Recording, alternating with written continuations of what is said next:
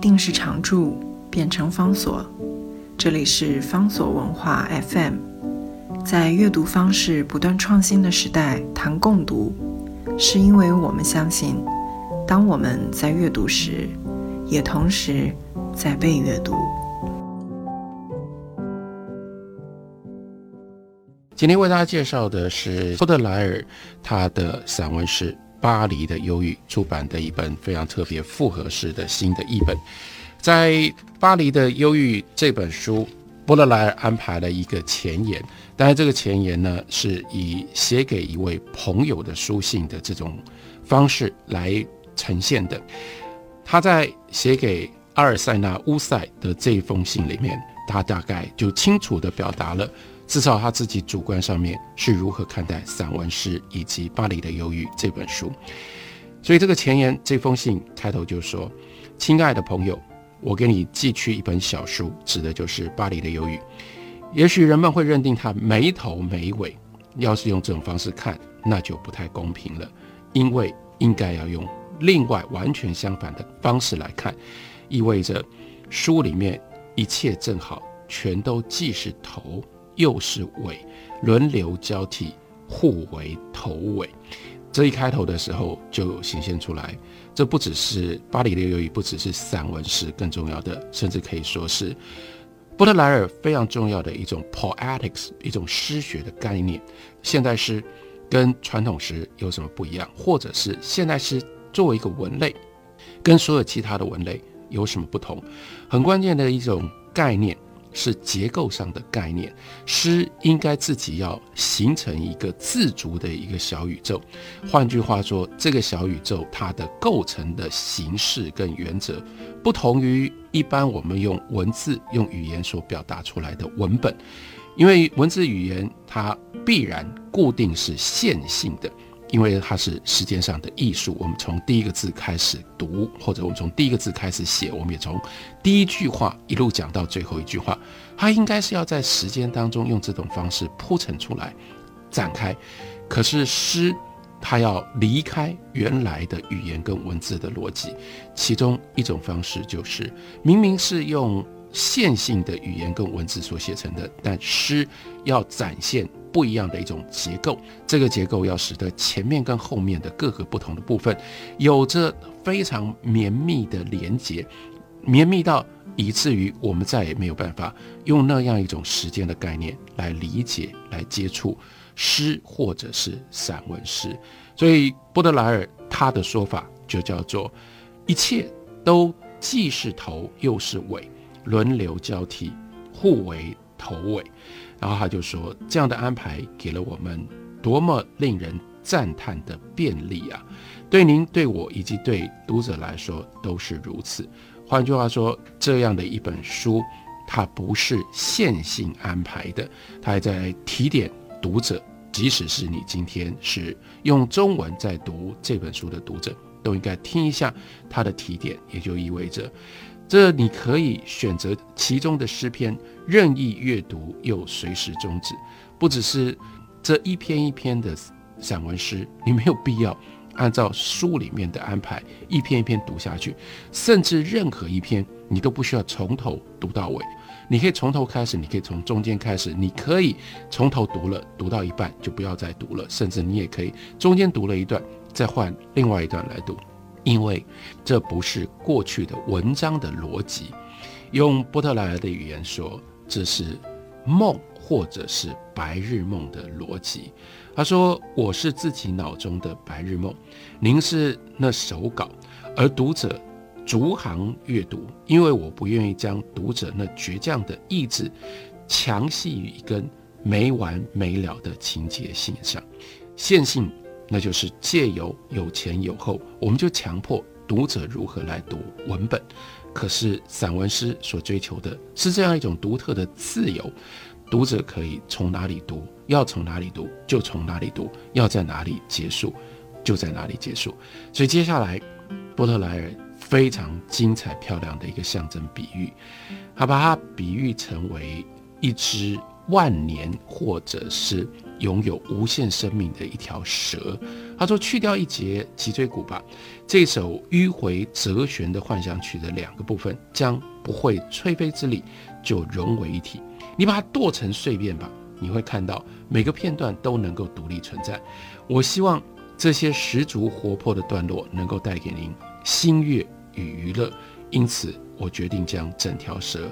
呈现给你。换句话说，那像是蛇一样，或者甚至是像是可以再生的蛇。你把每任何一段剁开来，它都可以自己再长成一尾蛇。另外一件事情是，你把中间的任何一段拿掉。头尾都还是可以用自己新的方式给结合在一起。然后很有意思的是，波特莱尔接下来解释他的这个散文诗的来历，有一个非常重要的来历。这重要的来历是 b a c k t r o n 另外这一位法国诗人大概比波特莱尔早一个世代，是一八零七年出生，在一八四一年只活了三十四岁就去世。这一位 b r k t r o n 他的重要的代表作就是《Gaspard de la Nuit》。一般我们如果正确的翻译，当然应该要叫做《夜之魔》或者是《夜之加斯巴》，因为加斯巴是一个很难翻译成为中文的概念。不过，如果有喜欢听音乐的朋友的话，这个名字在我们的音乐的流传上面有一个明显的一个误译。但是呢，一直留下来，那就是牵涉到拉威尔的非常著名的钢琴作品，中文经常被翻译叫做《加斯巴之夜》或者是《卡斯巴之夜》。当然，那是在法文的文法上面完全搞错了，把那个所有格跟形容是颠倒了。它本来就是 Gaspard de la Nuit，是夜里面的恶魔或夜里面的各种不同的 Gaspard。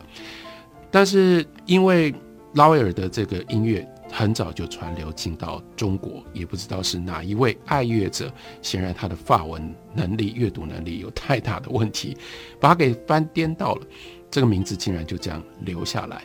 解释这件事情，同时也就是要告诉大家，很多人听拉威尔的这三首钢琴组曲，却从来没有追究，也从来不知道它的来历。来历就是 b e c k t r o n 他的这一组作品，这一组作品一般也被视之为就是法国在法文世界里面散文诗的经典开山之作。所以波特莱尔在写他自己的散文诗的时候，他也就在前言给乌塞的书信里面这么说：“我有一句微不足道的心里话想向您说，当我至少第二十次翻阅 b a c k t r o n 的名作。” Gaspard de la Nuit 的时候，你想想看啊，带有一点点夸张的说，至少读了二十次，这本书对他多么样的重要。然后还特别的标举这本书，说这是一本你知道，我知道，我们的几个朋友都知道的书，它当然就有资格被称之为名著。这是因为 Gaspard de la Nuit 在当时的法国的文坛都算是。非常带有震撼的实验性的作品，所以一般广大的读者他们是无法接受，他们也不知道用什么样方式来读这本书，但是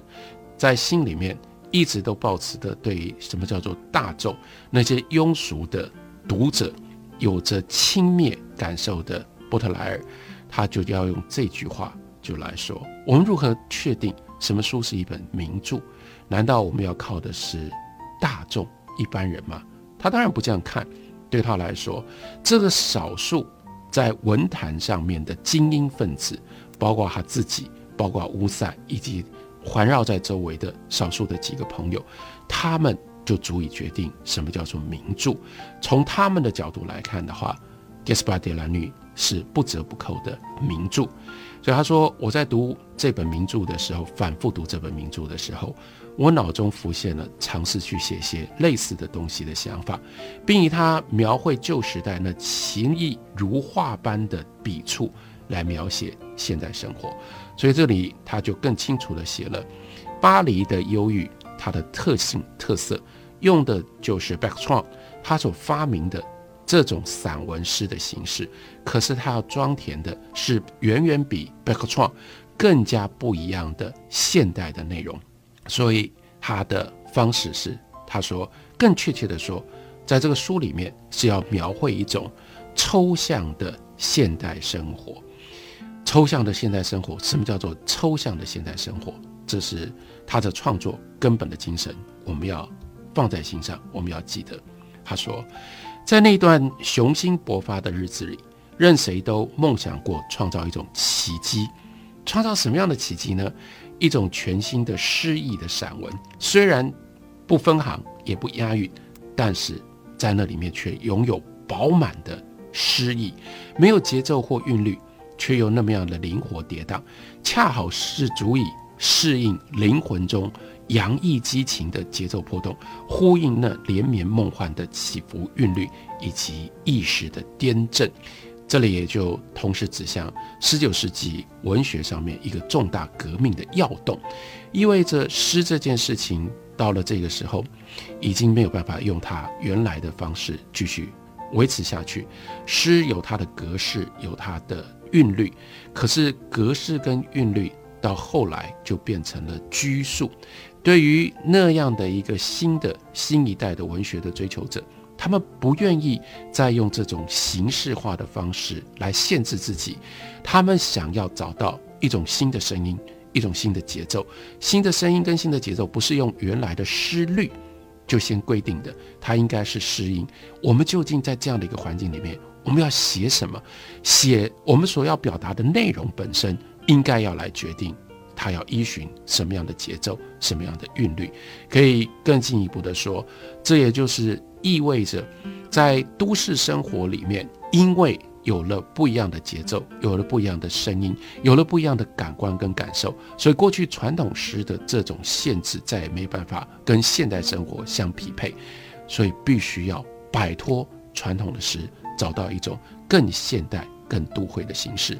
我们必须说，就是在这样的一种精神的贯彻底下，波德莱尔才写了他的经典二字画，也才写了我们今天为大家介绍的这部另外一部经典《巴黎的忧郁》，把它的内容跟它的形式在文字跟声音上面做这么美好的配合，这是波特莱尔了不起的贡献，值得我们在一百多年之后。我们仍然回来向他致敬。